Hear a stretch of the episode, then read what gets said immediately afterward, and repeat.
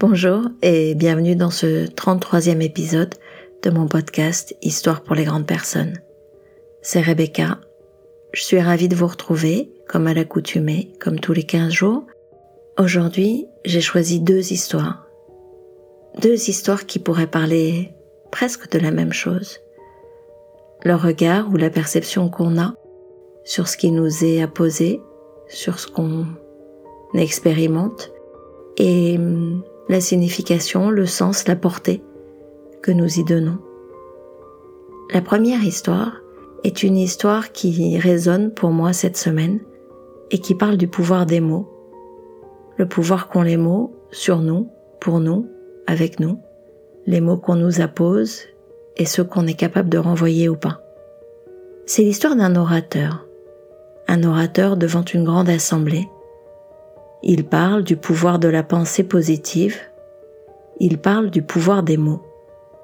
Il a, comme généralement dans ce genre d'assemblée, un participant un peu rétif. Ce participant lève la main et dit ⁇ Ce n'est pas parce que je vais dire bonheur, bonheur, bonheur que je vais me sentir mieux, ni parce que je dis malheur, malheur, malheur que je me sentirai moins bien.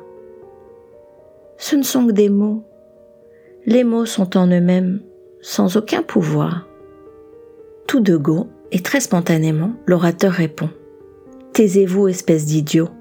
Vous êtes incapable de comprendre quoi que ce soit. C'est alors que le participant est comme paralysé. Il change de couleur, d'expression, et s'apprête à faire une réponse cinglante. Vous, espèce de... L'orateur l'interrompt, lève la main. Je vous prie de m'excuser, je ne voulais pas vous blesser. Je vous prie d'accepter mes excuses, mes excuses les plus humbles. Apaisé, le participant se calme. On entend un brouhaha, un murmure dans l'assemblée. Il y a quelques mouvements ici et là dans la salle. C'est alors que l'orateur reprend la parole. Vous avez désormais la réponse à la question que vous vous posiez. Quelques mots ont déclenché chez vous une grande colère. D'autres mots vous ont calmé. Comprenez-vous mieux le pouvoir des mots maintenant? L'exercice auquel j'aurais envie de vous inviter et auquel je vais m'exercer, c'est de mettre à distance ces mots qu'on nous balance, qu'on nous renvoie, qui nous étiquettent et qui ne nous appartiennent pas. Ces mots qui blessent, ces mots qui heurtent, qui enferment, qui cloisonnent et qui ne parlent pas de nous. Après les mots, on va passer à la question du regard. Il est question du regard qu'on pose sur les choses. Et cette histoire, je l'ai lue dans de différentes versions, parfois en Chine, parfois ailleurs, parfois un homme et son fils, parfois un homme et son cheval. J'ai choisi aujourd'hui celle qui développe l'homme et son cheval. Il y avait dans un village un homme très pauvre. Il était très pauvre, mais il avait tout de même un très beau cheval. Le cheval était si beau que les seigneurs du château voulaient à tout prix le lui acheter. Mais il refusait toujours. Pour moi, ce cheval n'est pas un animal, c'est un ami. Comment voulez-vous vendre un ami? demandait-il. Un matin, il se rendit à l'étable et le cheval n'était plus là. Tous les villageois moqueur lui dirent On te l'avait bien dit, tu aurais mieux fait de le vendre. Maintenant, on te l'a volé. Quelle malchance Le vieil homme, philosophe, répondit Chance, malchance, qui peut le dire? Évidemment, tout le monde se moquait de lui, le plaignant avec une fausse commisération. Mais quinze jours plus tard, le cheval revint avec toute une horde de chevaux sauvages. Il s'était certes échappé, mais avait séduit une belle jument et rentrait avec le reste de la horde. Ah, quelle chance, dirent les villageois. Le vieil homme, toujours philosophe, accompagné de son fils, se mit au dressage des chevaux sauvages. Mais une semaine plus tard, son fils se cassa la jambe à l'entraînement. Mais quelle malchance, dirent ses amis. Comment vas-tu faire?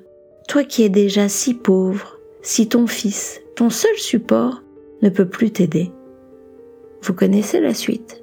Vous savez ce que le vieil homme va dire. Chance, malchance, qui peut le dire? Quelque temps plus tard, l'armée du seigneur du pays arriva dans le village et enrôla de force tous les jeunes gens disponibles. Tous, sauf le fils du vieil homme. Eh oui, vous vous rappelez, ce dernier avait sa chambre cassée. C'est alors que les villageois, bien intentionnés, s'adressèrent au vieil homme. Ah Mais quelle chance tu as Tous nos enfants sont partis à la guerre. Et toi, tu es le seul à garder avec toi ton fils. Vous connaissez sa réaction. Chance ou malchance? Il ne s'agit pas de nier ce qui nous arrive et combien cela nous heurte, mais il s'agit peut-être d'en faire l'opportunité de le regarder autrement, de se demander à quoi ça ouvre, ce que cela permet, ce que cela fait grandir en nous. Je trouve toujours intéressant de regarder ce qui s'est passé dans nos vies et de se demander quel a été l'élément déclencheur, quel petit truc a accéléré, quelle recommandation, quelle rencontre, quelle discussion a ouvert un autre champ. Et généralement, je m'aperçois que ce ne sont pas les choses sur lesquelles je me suis concentrée, investie, qui ont apporté des fruits merveilleux, mais bien celles qui sont le fruit du hasard, de la rencontre, de l'ouverture. Je vous remercie d'avoir écouté ce 33e épisode d'Histoire pour les grandes personnes. Je vous retrouve dans 15 jours.